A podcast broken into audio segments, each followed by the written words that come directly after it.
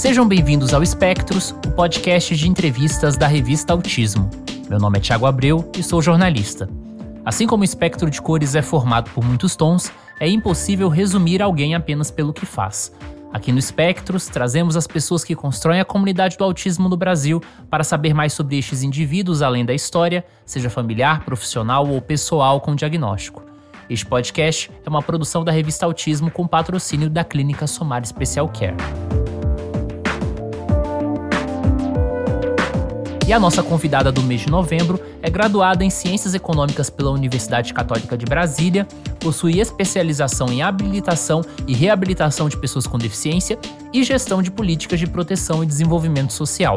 Ao longo de quatro décadas e com a experiência da maternidade, dedicou-se ao ativismo do autismo, participando de associações históricas como a Associação Terapêutica e Educacional para Crianças Autistas, a Asteca, e a Associação Brasileira de Autismo, a ABRA. Com essas credenciais, Deusina Lopes da Cruz é entrevistada do mês do Espectros. Deusina, muito obrigado por topar aqui o nosso convite. Eu falei aqui um pouco sobre o seu currículo, sobre a sua trajetória profissional, mas do ponto de vista pessoal, quem é Deusina Lopes da Cruz? Muito obrigada pelo convite, eu estou super honrada em participar com vocês. Devo dizer que o mês de novembro é o meu aniversário, né, gente? Então, presente de aniversário. Bem, eu sou uma mulher, nasci na na região Nordeste. Eu vim para Brasília com 15 anos estudar, trabalhar, e aqui eu me casei e tive dois filhos. E aí um dos filhos é o Carlos Felipe, hoje ele tem 41 anos. E aí a nossa história, então, perpassa pela, pela essa convivência com ele, esse aprendizado, esse estudar também, esse fazer, voltar atrás, consertar. Então, assim, 41 anos de muita de muita riqueza. Temos milhões de histórias para contar. Você é do estado do Maranhão, né? Isso, eu nasci em Passagem Franca, no Maranhão, uma cidade pequena, nós éramos 15, eu sou a 15 filha, mas o meu pai, assim, honrosamente colocou todos os seus filhos para estudar e eles foram saindo. Então, quando eu vim estudar, os meus irmãos mais velhos já estavam em Brasília. Então, a minha história se confunde com a história de Brasília também. Cheguei aqui em 74 e permaneci até hoje, lutando, né? Também é nessa perspectiva que eu trabalho no governo federal desde 1990. Então, a minha história pessoal, ela, ela transita, né, entre esse ter filhos, estudar, o associativismo, trabalhar no Estado, no governo brasileiro, fazer, e isso é muito rico, né, muito, é maravilhoso mesmo. Você tocou, inclusive, em vários pontos interessantes, como a atuação governamental, socioativismo, e só um, para um efeito de contexto, assim, quais são as me suas memórias de Brasília quando você chegou na cidade? Porque era uma cidade ainda muito nova, né? Sim, uma cidade muito nova, e o pai do meu marido, pai das crianças, né, é, ele construiu Brasília, era um construtor, veio com Juscelino e tudo mais, então a gente participou desse início da construção de Brasília todo mundo muito jovem e eu cheguei com 15 anos, ali com 21 anos eu já estava tendo é, um, um, filho. E eu me lembro que quando a gente começou a, a ver a questão do diagnóstico e tudo mais, isso já ele com 5 anos, porque é, antes era muito, embora você visse os sinais, né? Desde bebê, mas assim, até que a gente trouxesse um profissional de fora, né? É, com mais experiência, que visse os nossos filhos e tudo mais, é, levava cinco anos, enfim, toda uma história bem mais difícil do que era antes. E eu me lembro que aí, quando o médico aventou a ideia do, do, do autismo, me sinalizou que eu, que eu devesse me juntar com outras famílias que ele havia visto, e eu fui então, o primeiro momento que eu fiz foi na PAI, um, um, um movimento apaiano é tradicional no Brasil, e daí ela me falou: Ah, eu nunca atendi autista, também não sei e tal. Aí eu falei: Ah, então tá, eu tenho que fazer uma pai né, para o meu filho. Me lembro dessa frase, né? Daí a gente foi construindo ali a Azteca e muito. Sabe o que, que você chegar, se sentir que chegou por último e mesmo assim já não tinha mais vaga no ônibus, né? Então a gente teve que construir um ônibus para gente, para ir tocando a vida, né? Então você não teve nenhum contato com a temática do autismo antes da maternidade? Não, nenhuma. Eu me lembro que ali, numa psicóloga que eu passei, alguma coisa assim, ela que me falou que ela tinha um, umas outras pessoas que haviam por de autismo, e ali na época a gente tinha só o, o médico do Dr. Rosenberg, ali de São Paulo, que havia ido para o exterior, essa matéria e tinha vindo para o Brasil. A, ali no, em São Paulo, com a AMA São Paulo, estava começando um pouco de eh, essa discussão. Eu me lembro que eu liguei para Maria Rosmelo, né, que é de São Paulo, e ela foi a primeira pessoa que me atendeu muito bem ao telefone, né? Ela sabia, né, sobre autismo, por causa dos filhos dela, ela, Marisa. Elas também já tinham ido ali na Europa para ver como é que era que funcionava lá. Então foi aí que eu fui tendo um pouco de contato com, com essa história. E assim, vale dizer que, que seja o meu companheiro, eu, eu me separei muito cedo, mas assim, que seja nós da família, sejamos nós e tudo mais, é, a gente levava muito tempo para acreditar, né, que, que, era, que era uma deficiência, fazer o que com isso, né, e normalmente são crianças bonitas, é, bastante perfeitas, a gente tinha uma ideia de deficiência, tinha que passar pelo um corpo diferente, né, a gente até foi fazer a associação de pais, mas com medo do tipo assim, eu vou, mas acho que não é deficiência. Então, assim, é muito louco esse início, é muito, muito, muito louco mesmo. Eu não desejo ele para ninguém, porque é tanta a informação tão pequena, né? Não, nem se compara com o que a gente tem hoje, graças a Deus. Então, de um ponto de vista temporal, só para também ficar talvez mais ilustrativo para algumas pessoas, em relação aos anos, quando foi que os, seu filho nasceu e em que ano você fundou a Azteca? Como, como foi esse período, assim, em termos de anos? Ele nasceu em 82 e a gente só foi formar essa associação que eu estava contando ali por volta de 89, já com 5, 6 anos. E a gente trouxe o Dr. Christian Galde do Rio de Janeiro, a doutora Ana Bereoff de São Paulo, que eram pessoas que estavam em locais onde esse assunto já era mais é, conhecido. E nós fizemos, é, construímos a, a Azteca no, no, Distrito Federal e fizemos o primeiro Congresso Nacional é, sobre Autismo, foi aqui em Brasília. E nós trouxemos então todo esse pessoal é, que individualmente atuava, normalmente no eixo São Paulo, como Dr. Rosenberg, depois o Dr. Salomão Schwartzman, todo esse pessoal, a gente trouxe o Dr. Krins, que eu me lembro muito bem, que o psiquiatra Dr. Krinsky, que é de São Paulo, ele me disse, Deusinho, né, eu fui aluno do Léo Kanner, de 1943. Daí ele brincou comigo na mesa do evento e disse, ah, se toda mãe de autista fosse igual a você, nós psiquiatras estaríamos é, morrendo de fome, né? Porque você, vocês, a, as mães, os pais da Azteca, né? É, são muito positivos, muito propositivos, né? E então foi um aprendizado muito grande. Nesse evento, nós fizemos, criamos ali um grupo de estudo e pesquisa chamado GPAP, que era Grupo de Estudo e Pesquisa sobre Autismo, aonde esses profissionais, alguém que, que, doutor Molina, que trabalhava sozinho em Fortaleza, né, uma outra pessoa, doutor Facion, trabalhava em tal né, estado, né, eles se juntaram para formar essa, esse GPAP, que seria então a união deles com os conhecimentos e saberes individuais do local onde eles estavam, todos eles estudaram fora do Brasil, porque no Brasil não tinha formação nessa época, não tinha essa, essa capacidade. E eles todos foram fazer especialização fora e voltaram para o Brasil, né? Então, é, esse, o GEPAP foi uma célula é, do conhecimento brasileiro, junto com os congressos, né? E junto com a Associação Brasileira de Autismo, o incentivo à criação das AMAs, né? Que é a Associação dos Amigos de Autista, nos estados e municípios, a ABRA ela integra o Conselho Nacional de Saúde, depois a ABRA integra o CONAD. E eu fui convidada é, para trabalhar no governo federal, existia, é, hoje a Secretaria Nacional dos Direitos da Pessoa com Deficiência, mas era uma coordenação nacional com essa perspectiva né, de coordenar as ações do Brasil na área da pessoa com deficiência. E aí a gente foi se colocando perto das pessoas com deficiência, porque por incrível que pareça, o autismo, é, ele vem aí depois com essa história. Ah, o nome autismo de autos, introspecção, né? Que aí a gente fala diante de 1943. Na verdade, é, os nomes, eles sempre disseram respeito é, à forma como os autistas se comportam. Por exemplo, autos de autismo e introspecção. Depois vem espectro, espectro é de 0 a 100. É, transtorno, transtorno é de 0 a 100, autismo é introspecção. Então, ainda hoje, a gente não tem duas coisas, nem um nome que defina autismo, alguma coisa assim, nem é, como você faz o diagnóstico com bastante clareza. Então, você não tem ainda esta condição. O que você vai ter são muitos conhecimentos, cada vez mais muitos conhecimentos sobre sinais, sintomas, né?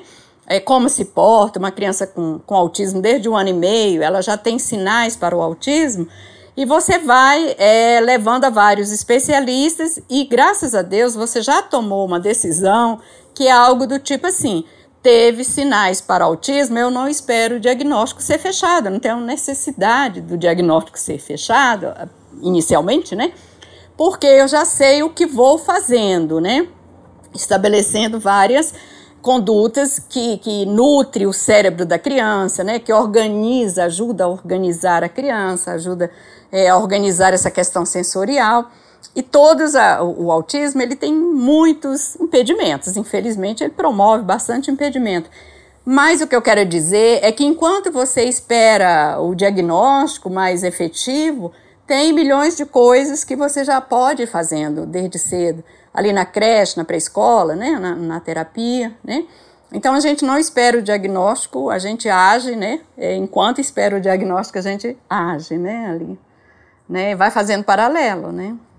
Com certeza, com certeza. E na, na, época da Azteca, quando vocês promoveram o congresso, você lembra mais ou menos quantas famílias já estavam ali envolvidas com a causa? Ah, nós fizemos um congresso para mais de mil pessoas. Pensa você fazer um congresso de um tema novo, é, com profissionais atuando individualmente, um no norte, outro no sul, outro no nordeste e tal, e você juntar mais de mil profissionais e famílias interessadas em uma temática.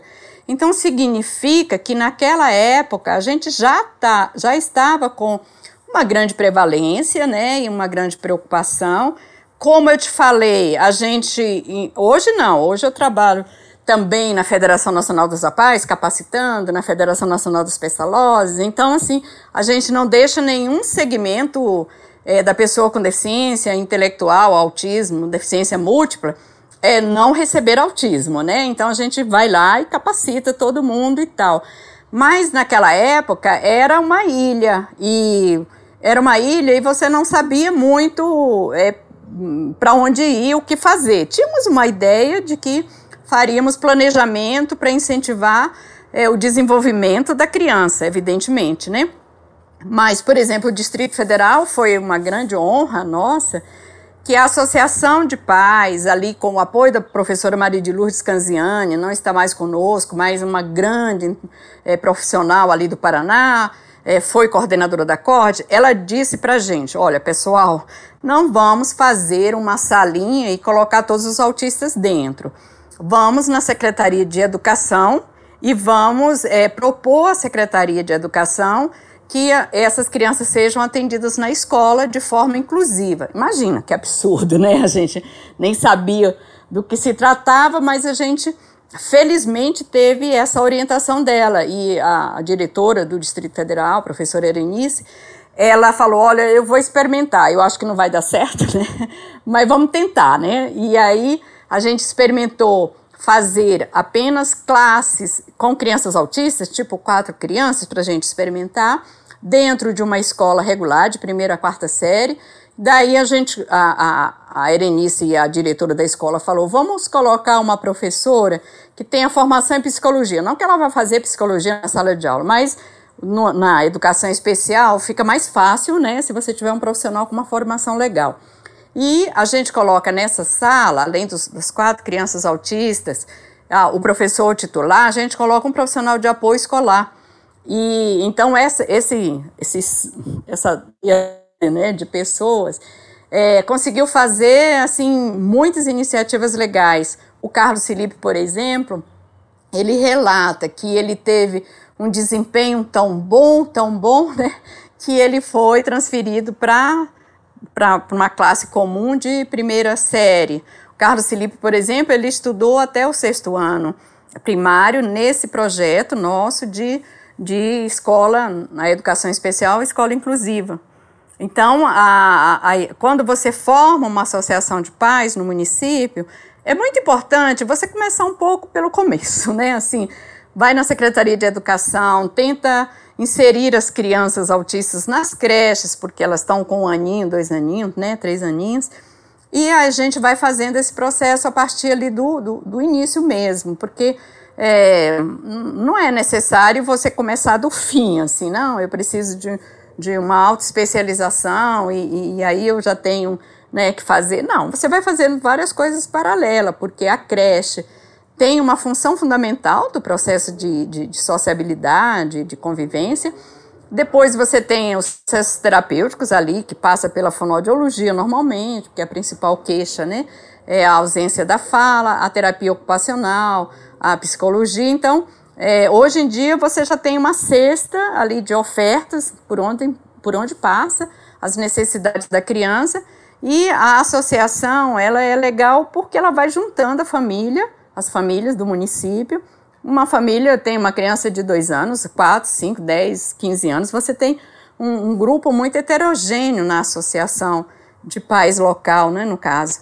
Daí você tem que mapear alguns serviços e às vezes você coloca uma criança na escola, outra você coloca no centro-dia e depois os pais falecem, você precisa de um serviço de acolhimento. Então, assim, as demandas elas variam, igual as nossas demandas, né?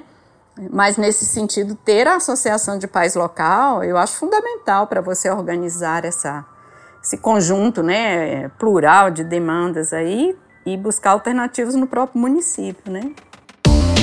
Aqui no Espectros, nós já conversamos com várias pessoas que participaram ou ainda participam de associações, pessoas mais jovens, pessoas que têm mais tempo dentro da, da comunidade.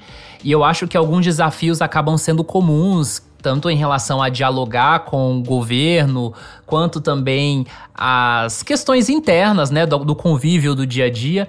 E eu queria te perguntar, a Azteca ainda existe ou ela deixou de existir? Quanto tempo mais ou menos ela esteve em atividade? Você falou de um ponto certo. É, formar uma associação de pais era como se você deixasse de ser usuário, uma mãe que necessita de cuidados, para ser uma administradora, né?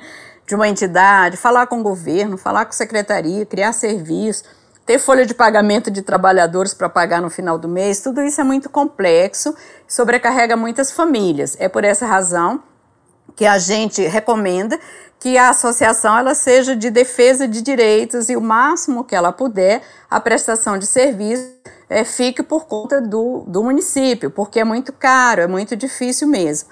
A Azteca nós ficamos durante muito tempo, depois tivemos bastante dificuldades financeiras e tudo mais. A própria Azteca mesmo, ela, é, ela não existe mais, o que existe é a AMA, AMA DF, né, Associação é, dos Amigos do Autista do Distrito Federal, um outro grupo criou o Orgulho Autista do Distrito Federal, ou seja, também quem está chegando agora, não necessariamente é, é, segue aos pais, os pais anteriores. É, claro que todo mundo tem uma perspectiva pessoal, acha que da sua vez vai ser diferente, não faria assim, e prefere formar um grupo de pais de outra, com outra perspectiva, outro grupo de pais, tem muita dissidência, vamos dizer assim, exatamente porque o papel dos pais não de prestação de serviço seria de, de ser acolhido, né, de ser protegido e capacitar, fazer congressos e a oferta de serviço propriamente dita é do Estado, é, são dos profissionais que, que estudam. É, se você imaginar, eu, Deusina, por exemplo, meu filho com 41 anos, é, no, nós já tivemos é, mais de três fases completamente diferentes um, um, um do outro, porque criança é criança, adolescente, a fase adulta, a fase de 40 anos, cada fase também a, o autista faz uma demanda muito específica. Então é natural que mais tarde você já não pensa mais aquele grupo de pais. As mães, os pais acabam ficando sozinhos com seus filhos adolescentes e adultos, tendo que criar outras estratégias. Eu, por exemplo, saí da Azteca hum, há muito tempo, até porque é, trabalhando no governo federal, que eu fui requisitada né, para trabalhar em 1990, Trabalhando no governo federal, você não pode, obviamente, entidades privadas, entidade social. Os meus pares ficaram lá e depois outros, outras pessoas surgiram. Mas, assim, o que eu vou te dizer com relação a você ter filho autista significa você transitar meios. Por exemplo, é, o Carlos Felipe, embora pudesse imaginar que fosse um autismo é, de nível mais leve, afinal de contas ele estudou, ele falou e é uma pessoa bem, bem legal, bem articulada, mas a fragilidade emocional né, de você ser autista, quanto mais você é um autista é, com nível de consciência né, da sua diferença e, e, conviver em sociedade diferente, você pode fazer alguns. Ai, vai bater a porta. você pode fazer alguns quadros de angústia e de depressão exatamente porque você tem muita dificuldade social para viver eh, com a diferença. Então, o Carlos Felipe, a gente teve aí umas duas, uns dois recortes, né? Por volta de 20 anos e agora por volta de 40 anos, né?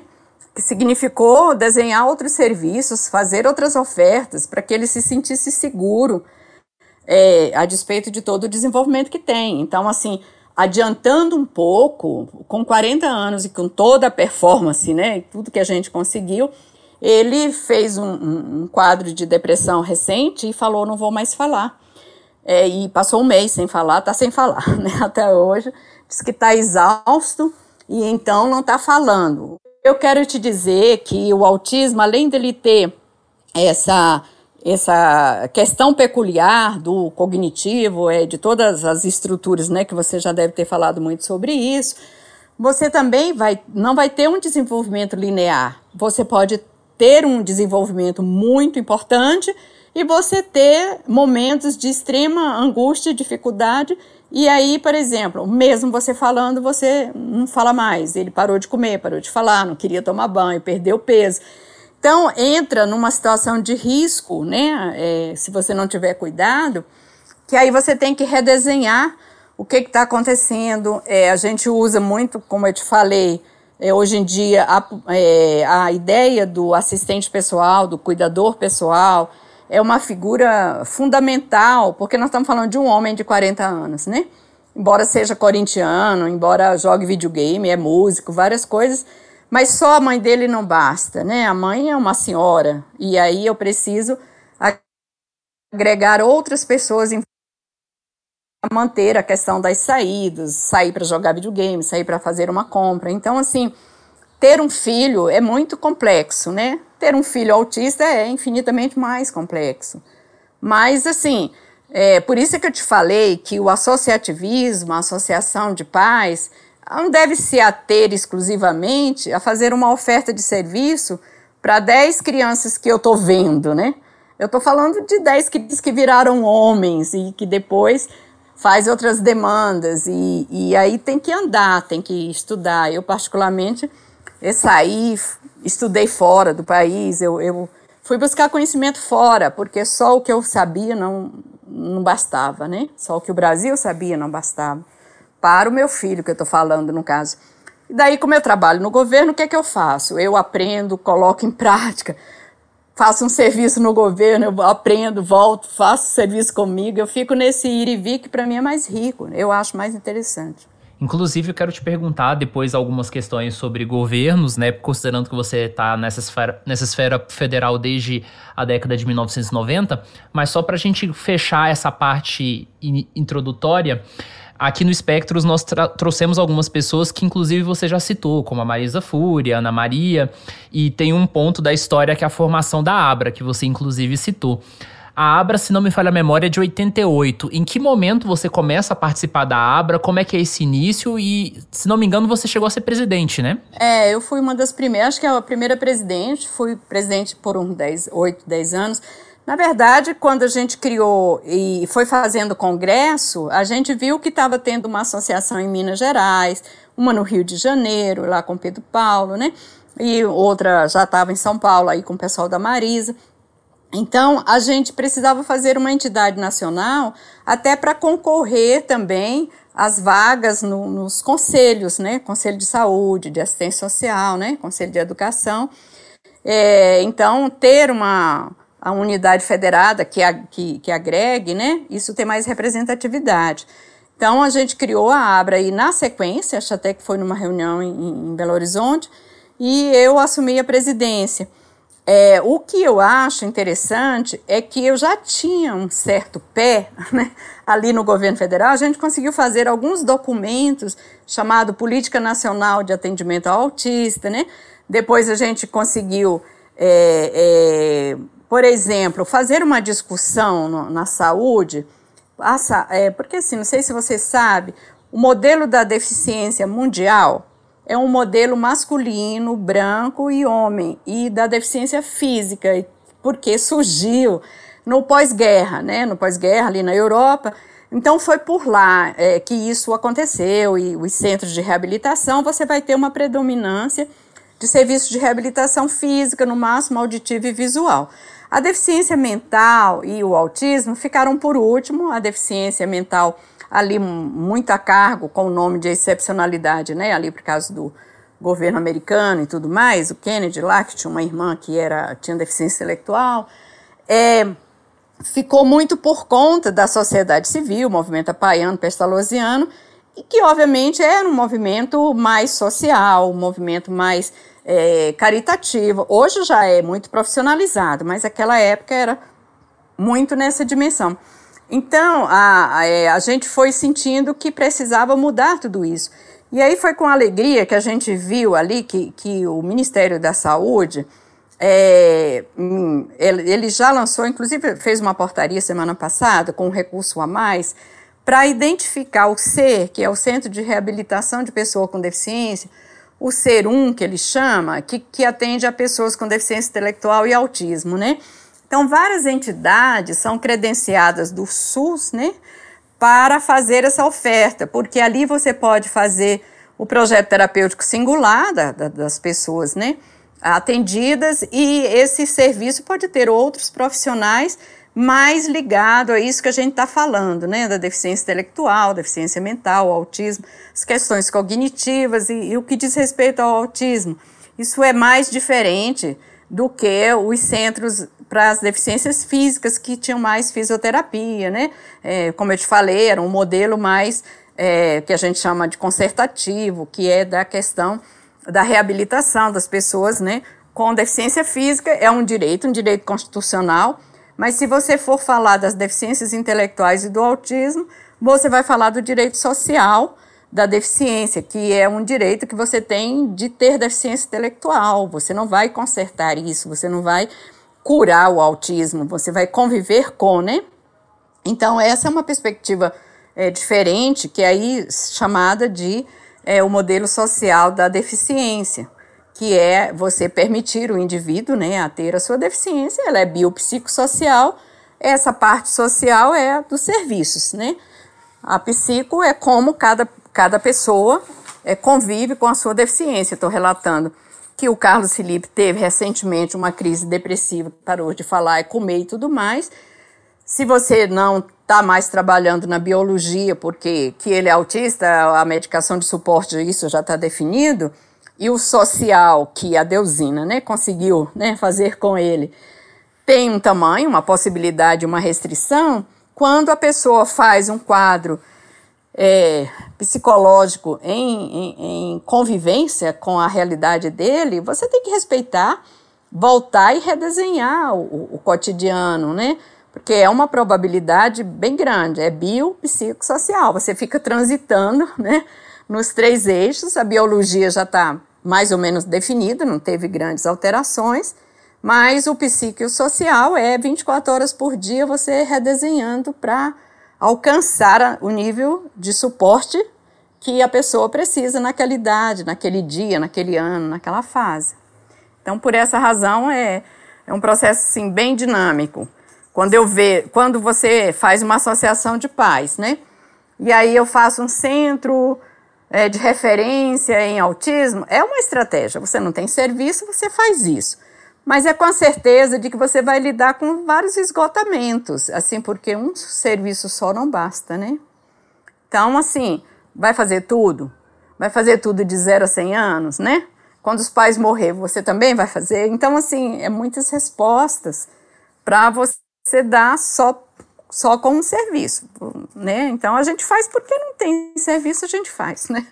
Mas o ideal é você lutar pela, pela garantia de direito, você luta por um plano de saúde legal que pague os processos terapêuticos, você luta por uma educação que, que trata da educação, aí você quer fazer serviços de compartilhamento de cuidado com as famílias, como os centros dias, né, o nome né, que a gente vê lá fora é esse, que são lugares onde você divide os cuidados das pessoas adultas, né, para você poder trabalhar, para você poder manter a família, porque a família precisa ser mantida, né, e custa muito caro tudo isso.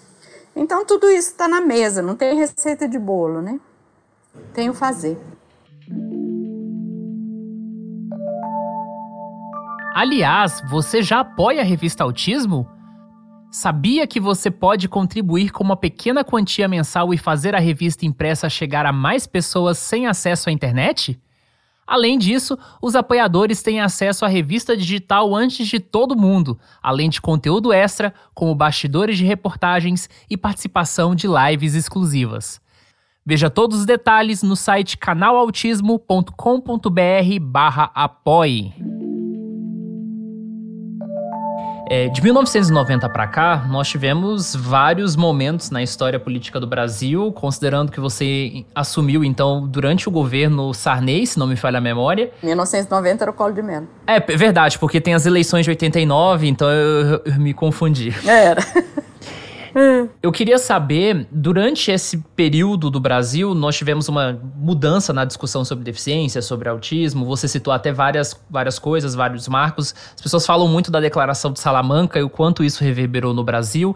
Queria que você falasse assim, quais foram os principais marcos que você vivenciou dentro da, desse âmbito da gestão pública também? Eu acho que o que nós tivemos de muito legal foi a Convenção Internacional dos Direitos da Pessoa com Deficiência. Ela acontece aí em 2008 e, na verdade, no ano 2001, eu até estava na, na Espanha nessa época, foi a hora que apareceu a CIF, Classificação Internacional de Funcionalidade, ali da Organização Mundial de Saúde. Ali em 2001, foi a primeira vez que a Organização Mundial de Saúde fez um, um, uma sequência de conceitos, né, onde ela permite, me, pelo menos para mim, clareou, né, que você tinha uma questão de saúde inicialmente, que pode ser lesão, transtorno, doença genética, ela gera é, impedimentos de longo prazo e depois ela vai fazer a, a, limitação na realização de algumas atividades e, consequentemente, a restrição da participação social dessa pessoa. Mas quando chega ali na hora da limitação e da restrição, ela, a, a CIF entrou com um elemento chamado barreiras ou facilitadores. O que é que o Estado, né, a União, estou falando visão macro, né, pode fazer como facilitador nas políticas, sistemas, benefícios e tudo mais, para que isso não seja barreira e para que isso seja facilitadora da participação social em igualdade de oportunidade. Como você está vendo, não havia perspectiva de cura. O que você quer com a pessoa com deficiência é diminuir a, essa limitação na realização da atividade, o máximo que pode, né? Depois você amplia, retira tudo que é barreiras, vamos supor, e você amplia a participação social em igualdade de oportunidade. Então, o Brasil está trabalhando muito nesta reta final, está vendo que é uma sequência de conceitos, né? É claro que você tem elementos ali da, da, da vacina para evitar pólio, todas essas questões né, para evitar deficiência, vamos supor, mas, por exemplo, você não sabe evitar autismo. Então, você não, não consegue atuar muito aqui atrás, né? Você acaba atuando é, para tentar não ter grandes impedimentos de longo prazo, ajudar na realização da atividade e fornecer suporte para que essas pessoas possam é, ter uma participação social em igualdade de oportunidade. Esse raciocínio ele veio dar um gás para as famílias das pessoas autistas, porque nós viemos também de uma época que o autismo era provocado pela mãe eh, geladeira e depois era, era doença mental e depois estava no manicômio, depois, sabe? Era tão, tão negra essa história que você não conseguiria fazer nada na vida, né?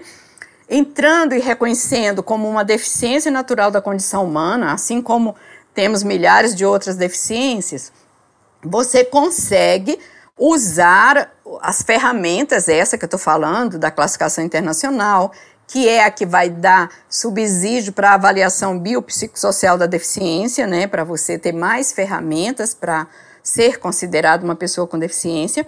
Depois, a convenção, ela vem dando uma série de direitos, inclusive lá no artigo, acho que 19, mais ou menos, ela fala do direito à vida independente é, dessas pessoas, com suporte e apoio de pessoas, inclusive. Então, quando a gente vai estar tá falando do suporte e apoio de pessoas, como chamados é, o cuidador social, o assistente pessoal, o acompanhante ali, que, que já vem em 2015, já na lei, ali na Lei Brasileira de Inclusão, já nominando esses profissionais e, e, e, achando, e colocando eles assim em cena, você não precisa ficar é, no âmbito médico a vida inteira. Você vai ao médico, né, faz várias avaliações, mas o que você precisa garantir é a qualidade de vida dessas pessoas de 0 a 100 anos. E você não garante qualidade de vida de 0 a 100 anos dentro de uma sala de terapia, nem tão pouco no método ABA, nem tão pouco né, com o médico.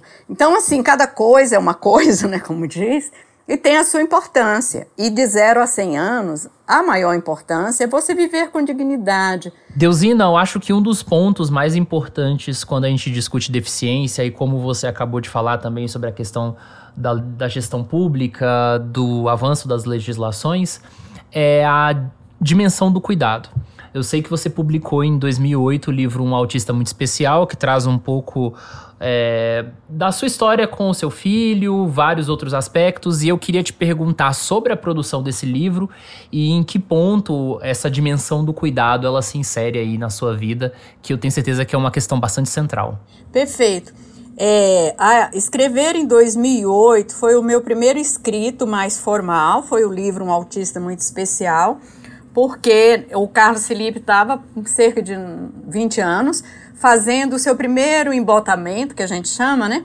Que são rupturas que o autista faz ao longo da vida. Eu acho que, como eu já falei, o desenvolvimento do, no transtorno do espectro do autismo ele não é linear, porque você tem uma mente é, de estrutura mais é, atípica, mais específica. Então, às vezes, quanto mais o autista se desenvolve, e aí lê, estuda e aprende, mais nas fases nos ciclos da vida eles podem fazer um momento muito complexo de depressão, do, do estilo não vale a pena viver. Eu me lembro que o Carlos falou: esse autismo não acaba nunca e tal. E daí ele estudava, o Carlos estudou até o sexto ano, é corintiano, como eu já falei, né? Tem várias habilidades mas ele tem uma personalidade muito forte. Se o mundo fechar muito contra ele, ele se fecha e encerra sua passagem aqui pela Terra, né?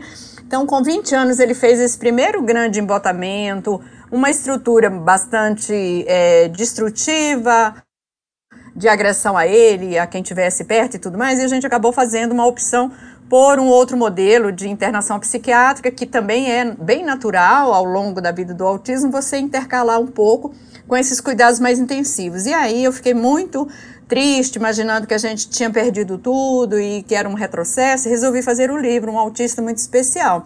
Eu tinha bastante material que eu sempre fiz, como eu, eu atuo com autismo de uma forma muito solitária, muitos poucos profissionais é, conseguem contribuir conosco na medida do necessário, né? Então, eu registrava sempre o antes, o durante, o depois, o que, é que ele fez agora, o que fez à noite, o que deixou ele estressado, né, o que melhorou, e eu tinha muitos registros. Então, eu publiquei esse livro, Uma Notícia Muito Especial, nesse início de internação, e foi um grande alívio ter escrito, porque eu consegui compreender tudo que a gente tinha vivido em 20 anos, e não aquilo não era um retrocesso, aquilo era o máximo que ele pôde fazer, e eu também fizemos escola especial, escola integrada, né? Todo mundo conhece a nossa história, ele estudou até o sexto ano. Só que, assim, a, a primeira vinculação emocional, afetiva na escola, é, todo mundo estranha. E ele virou para mim e falou: Promete que você não me leva nunca mais para a escola, né? Eu já aprendi tudo. Eu falei: Tudo, tudo bem. Daí a gente foi fazer, ele, ele fez quatro anos de canto, ele é gameista, futebolista, e a gente foi fazer outras coisas. Eu me lembro que ele disse assim: eu vou jogar no time do Porto em Portugal, você cuida da minha família no Brasil. Carlos Felipe tem muita vontade de morar em outro país. Segundo ele, as pessoas não saberiam que ele é autista. Então, para você ver o tamanho do, do sofrimento. Então, é, como eu estava falando, é, nas fases adultas você vai ter demandas mais complexas, inclusive com risco de suicídio. Eu falei também que o suicídio não é apenas você se jogar da ponte lá embaixo no lago. Significa você abandonar a realidade, colocar o teu corpo em situação de risco e aí acontecer coisas com você e você deixar de viver. Então é por essa razão que o tema cuidado cuidado na situação de dependência, cuidado na demência, cuidado no autismo, ela não é um assunto que só o amor basta. Só o meu amor jamais vai bastar para cuidar do Carlos, né? A gente tem que escrever, tem que mexer na legislação brasileira. Eu trabalho muito na legislação brasileira, trabalho no governo brasileiro há, desde 1990 e não existe serviço reconhecidamente, né, mundial mais importante do que os chamados serviços dia que são serviços onde você deixa os seus filhos adultos né, em, em serviço e você pode é, ir trabalhar e compartilhar cuidados, porque senão nós adoecemos organicamente, né? É, e aí os centros dias, as visitas domiciliares, os auxílios de renda, né? É, eu agora mesmo vou entrar numa reunião do CONAD e vou fazer uma proposta, o Banco do Brasil, a Caixa Econômica vai estar na reunião, eu vou fazer uma proposta que eles considerem os cuidados, a mediação assistiva e a acessibilidade necessária para as pessoas com autismo, deficiência intelectual, demência e tudo mais. Acessibilidade não é só uma cadeira de roda, um aparelho de audição, né? É isso também, mas é muito mais que isso. E os cuidadores realizam muitas despesas quando eles vão pagar pessoas profissionais, né, que a gente capacita, para compartilhar o cuidado conosco, para evitar os riscos é, de morte e adoecimento, não só das pessoas cuidadas, como dos cuidadores familiares. Esse é o tema da atualidade. Acabou de passar aí na redação do Enem de domingo, né? Que fala da, da questão do cuidado, a primazia da oferta pela mulher, essa invisibilidade, a mulher não trabalha para cuidar e ela não tem proteção na velhice. Foi esse o tema do Enem. Fantástico, super adorei a ideia deles, né? Até na sua fala e também na trajetória com seu filho, você vem de um período em que os pais, os familiares estavam muito centrados no ativismo do autismo e hoje a gente tem uma realidade que tem muitos autistas adultos participando dos debates. Como é que você encara esse cenário? Perfeito. Eu aprendo muito com cada autista que participa, que fala, que relata o seu sentimento, né? Porque eu super compreendo ali muito melhor a mente de cada um desses autistas. Eu acho que é, o movimento no mundo todo foi o movimento das associações de pais de excepcionais, daí veio a palavra, né? A pai excepcional ali, americana também. E, claro, a gente, quando te, nós tivemos os nossos filhos, não tinha nenhum serviço. Então, a gente se juntou e o associativismo, ele é muito importante. O associativismo é importante para garantir defesa de direitos e também são serviços que no município eles participam com o, é, o município organizando serviço e capacitando. É, a chegada de autistas né, de melhor funcionamento e que possam contribuir, se organizar para trazer e produzir conhecimento é fantástico, assim, é, é super desejado e esperado. Uma condição não elimina a outra, né? São pessoas com deficiência e suas famílias. Então, no autismo também é assim, né? Então, a gente tá, fica super feliz com tudo isso. O momento é esse mesmo. Estamos tendo vários relatos de diagnóstico de pessoas adultas, né, com dentro do espectro do autismo, né, e com identificação mais tardia, porque agora temos muito mais informações, mas tudo isso enriquece a discussão temática sobre, sobre isso. Eu acho que é muito legal mesmo. E como é tradição aqui no Espectros, a gente sempre encerra as nossas entrevistas com o quadro Bate-Bola, em que eu falo em um tema e a pessoa que está conversando com a gente fala algo correspondente àquele tema que foi dito. Então vamos lá. Uma palavra que te resume: Esperança. Último livro lido? O livro do Eliseu, é, Minha Vida, Sua Vida, é um livro. O Eliseu é um, um pai de autista, uma pessoa simples, é negra, e ele demorou muito tempo para aprender a escrever, e quando ele aprendeu a escrever, ele já foi capaz, né, de, de ser um poeta, de, de escrever grandemente. O livro dele está muito bem escrito, além da experiência pessoal dessa paternidade, né, atípica ali. Maravilhoso o livro dele, né, Pai de Autista. Uma viagem marcante? Eu falava de Paris porque Estando em Paris rapidamente, eu passei em frente a Louis Vuitton e o moço me olhou um pouco atravessado, com um jeito do tipo assim, ela não vai comprar, né? Aí eu falei, não, não vou comprar mesmo não. E fui tomar café no café de flores que fica colado na Louis Vuitton, né? Porque jamais compraria uma bolsa de, daquele preço, né? Mas é muito legal estar tá lá, né? Muito bom, quero voltar. Né? Um defeito? O defeito é... Sou extremamente sensível e eu sempre imagino que a outra pessoa está compreendendo o que eu estou dizendo, né? E daí eu, eu ainda fico muito surpresa porque ainda há uma espiritualização do autismo, né? A ideia de que é, Deus te deu esse filho porque você é capaz de cuidar, ou é, muito recentemente uma vereadora lá de Pernambuco, né? Falou que era castigo, que a mãe estava, né? é, pagando o pecado e tudo mais, eu tomara que ela seja é, caçada, porque na verdade ela está colocando o filho da, da adversária dela em situação de risco, entendeu? Porque é uma criança autista. E se você tem essa visão aí da, da religiosidade, do pecado e tal, você expõe a criança à morte, inclusive, né? Assim, é bom que ela saiba que existe gente que mata crianças com deficiência, né? Então é por essa razão que a gente não não exagera muito assim, né? Eu espero que esse delírio é, acabe. A sociedade usa muito ele porque não quer fazer nada, né? Assim, não quer fazer nada e quer ir para o céu. Então, é capaz de pegar uma foto do seu filho e rezar em um santuário de Fátima, né? É, em Portugal, na Europa, mas assim, não reza aqui perto, não dá 10 reais para a gente comprar ali uma, uma balinha que ele gosta, uma coisa assim. E eu sou muito pé no chão. Então eu lido muito mal com essa religiosidade, eu acho delírio, assim. E olha que eu sou católica, amo Deus, meu Deus é muito lindo. Mas, assim, eu, eu lido muito mal com isso, né? Realmente não consigo lidar bem, não. Uma pessoa que você gostaria de conhecer? Sei. Você sabe que eu não tenho, assim, não, não tem. Uma pessoa assim específica, não. Eu, eu sou muito de grupo, sabe? De grupo, de ocasião. De... Quer dizer, se me levassem para assistir o YouTube, eu queria, né? O Paul McCartney. Aí eu gostaria de assistir. Esse show eu ia, né? Vai ter show do Paul esse mês em Brasília. É, o Paul, assim, passou mil shows aqui em Brasília. Eu vi que o YouTube foi no visitar o Lula, eu falei, se eu soubesse, tinha ido lá pro, pro lago da frente, né? Só para ver ele ir lá, né? e foi cumprimentar o Lula, né? No caso, né? Falei, ai, se eu soubesse, tinha ido lá. Mas não deu. Um gênero musical? Um gênero é, romântico, assim, em inglês, né? Porque daí eu só escuto, viajo, né? Assim, viajo na, né? na mente e eu não preciso me preocupar com a letra, no caso.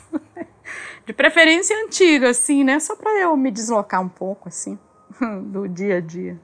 Um artista que você não gosta? Ah, sabe que eu também não tenho, assim, isso. Eu acho que os artistas, assim, eles fazem papéis dentro de um contexto. Tem, inclusive, gente que eu achei, assim, que estava frágil. Por exemplo, sei lá, Danilo, Danilo Gentili, eu acho, né? achava assim frágil, bobalhão e tal. E esses dias eu vi umas entrevistas dele, assim, com uma presença de espírito. Eu acho que é assim que ele se libertou, assim, né? Para ficar um pouco mais ele. Ele até falou assim: olha, o médico me disse que eu tô dentro do transtorno do espectro do autismo, mas eu não quero saber disso, não, né? E tal. Ele falou um pouco isso, né? Que, é, é, enfim, ele estava com algumas questões e tal. Mas assim, é, é, daí eu acabei vendo, vendo ele também assim com, com um outro olhar, né? Porque às vezes você tem um olhar específico, né, com relação a uma pessoa, depois você vê, nossa, eu acho que a presença de espírito aqui foi bem legal, né? Um pouco assim, né? Mas não tem ninguém que eu mova montanhas assim, né? Acho que eu respeito muito. Prato favorito? Ah, eu acho que eu gosto de galinha ao molho pardo feito pela minha mãe, essas coisas assim. Aí ainda hoje eu faço por aqui em homenagem a ela, né? Assim, né? Aí eu faço. Uma bebida. Suco de maracujá, bem forte, eu gosto. Uma comida que você detesta. Não é que eu detesto, eu, eu acho que, que, que assim não desce. Tipo buchada, essas coisas assim, né? Aí eu acho que não rola, né? Eu passo. Fica passando, né? Frase favorita. Tipo, vamos conseguir. Deusina, muito obrigado por conversar com a gente, compartilhar suas histórias e todas essas questões, reflexões sobre deficiência, cuidado. Então fique à vontade para falar uma palavra final e aquilo que você desejar falar para nós. Não, eu que agradeço a oportunidade. É, eu fico muito lisonjeada com o convite. E, como eu te falei, a questão que eu chamo de esperança nesse cotidiano nosso, que é um cotidiano novo, é muito forte, é muito intenso, é, é muito assim, de, de ver uma certa naturalização. Eu não consigo imaginar que exista famílias que não tenham seu escopo, né, de, de preocupação do fazer e tudo mais. Então, eu acho que somar está mais disponível. Eu gosto muito daquele colete, como posso ajudar. É claro que eu preciso muito de dinheiro, eu gasto muito dinheiro, não tenho dinheiro, mas assim, o mundo não se resume a isso. Eu acho que você pode, como posso ajudar, é desde ouvir uma ligação sua, fazer uma, uma visita ao Carlos, é, compreender uma crise do, do, do Marco Fabrício, né? Um estresse, um alguma coisa assim. Eu, eu Gostaria muito de poder contar com isso, porque a minha vida passa por aí. Não adianta eu ficar idealizando outra, porque tem. A minha é essa, né? Então, assim, desejar sorte para todo mundo e agradecer e estar junto, se me colocar à disposição para o que eu puder ajudar. E mais uma vez, muito obrigado a você que nos ouviu até agora. Nos encontramos em dezembro. O Espectros é uma produção da revista Autismo em parceria com a clínica Somar Special Care. Localizada em Pernambuco e com unidades em várias cidades do estado, a Somar Special Care tem o objetivo de mudar a vida das pessoas autistas com profissionalismo e amor.